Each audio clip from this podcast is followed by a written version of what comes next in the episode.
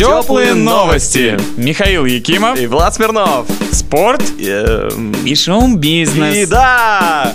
Вчера, в десятый день чемпионата мира по водным видам спорта, который проходит в Барселоне, российские спортсмены наград не завоевали. Однако хорошо себя показали в квалификационных турнирах. После первого дня в соревновании хайдайверов, совершающих безбашенные прыжки в воду с 27-метровой вышки, наш Артем Сильченко расположился на второй строчке. Медали в этом виде программы будут разыграны после выполнения спортсменами 3, 4 и 5 попыток 31 июля. Молодцы и российские ватерполистки, одолевшие в четвертьфинале канадок со счетом 17-9. Данила Изотов вышел в финал в плавании на 200 метров вольным стилем с лучшим результатом. Юлия Ефимова тоже пробилась в финал в плавании на 100 метров брасом, но со вторым результатом. Ее обогнала литовка Руте Мейлютиты, установившая новый мировой рекорд, первый на этом чемпионате. Победы вчера одержали австралиец Кристиан Спрингер на 100 метровке брасом, шведка Сара Сьерстрöm тоже на 100 метровке, только баттерфляем, бразилец Сезар Сиело Филио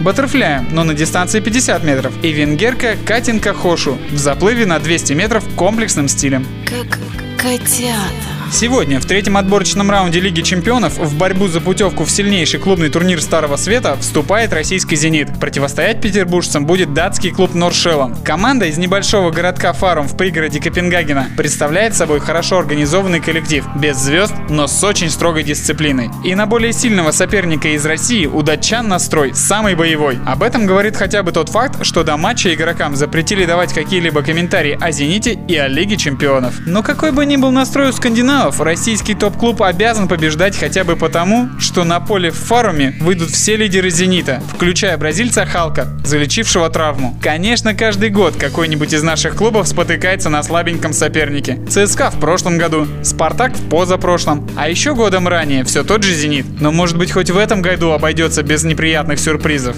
Кушаешь и слушаешь. Хоккейный клуб «Сибирь» подписал контракт с нападающим Русланом Наруддиновым. Но контракт пробный, а значит далеко не факт, что Руслан будет выступать за новосибирцев в новом сезоне. 33-летний форвард является воспитанником уфимского хоккея. За свою карьеру успел поиграть в Салавате Юлаеве, СКА, Магнитогорском Металлурге, Акбарсе, Амуре. В последнем сезоне нападающий выступал в Северстале и Нефтехимике. Наруддинов, хоть и является двукратным чемпионом России в 2007 и 2008 годах, звезд с неба не хватал. Однако в 2000 2006 году получил приз «Джентльмен на льду». А теперь Руслану предстоит здорово побахать, чтобы закрепиться в Сибири. А мы с вами дождемся осени и узнаем, справился ли Руслан с этой задачей. Идите бегать. Чем больше бегаешь, тем быстрее получается. Спорт, результаты, результаты, деньги, деньги, бизнес, бизнес, шоу. Кэти Перри успевает помимо записи своего третьего альбома раздавать интервью и раскрывать секреты. Например, на днях певица рассказала правду о мультфильме «Смурфики 2», где она озвучила Смурфетту. Оказывается, Перри тайно участвовала в записи бэк-вокала для песни Бритни Спирс «О ла ла», ставшей саундтреком к мультику. Певицы были так довольны друг другом после встречи на показе смурфиков, что, возможно, продолжат совместную работу. Также Кэти рассказала журналистам, что пытается помириться с Кристиан Стюарт, которая одно время ревновала певицу к Паттинсону. Кэти Перри обнародовала текст примирительного СМС для Стюарт, в котором говорится «Я бы никогда не перестала уважать тебя, я не из тех людей, я просто хочу быть ему другом, но, к сожалению, у меня есть грудь». Впрочем, ревновать Паттинсона к Перри уже нет никакого смысла, потому как поп-дива недавно помирилась с отдалившимся от нее возлюбленным Джоном Майером, а сам Роберт Паттинсон уже находится под прицелом у совсем другой женщины – Кэмерон Диас. Тепло и хорошо. Американский комик Рики Джервейс заявил, что стал получать смехотворные предложения о записи студийного альбома от крупнейших звукозаписывающих лейблов. Причина непочтительности Рики в том, что, по сути, выпустить альбом предлагают не ему самому, а персонажу, которого он играл в сериале «Офис» — Дэвиду Бренту, самовлюбленному начальнику с дурацкими шутками и по совместительству фрустрирующему любителю поиграть на акустической гитаре. В мае этого года на ютубе уже появлялись обучающие лобанию на шестиструнке видео от Дэвида Брента, но дальше дело, судя по всему, не пойдет. Джервис написал в своем твиттере «Где же вы раньше были, когда я хотел стать настоящей поп-звездой? А когда я голодал?» Однако, зная противоречивый характер Рики, нельзя быть уверенным в однозначности его заявления. Согревающие, теплые.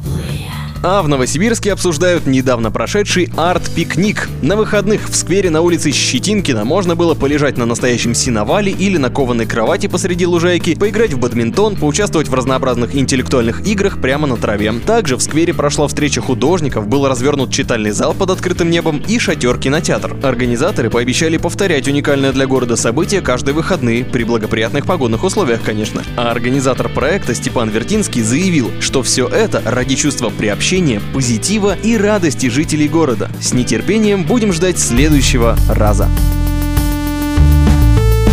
Теплые новости. Такие же теплые, как кофе и котята.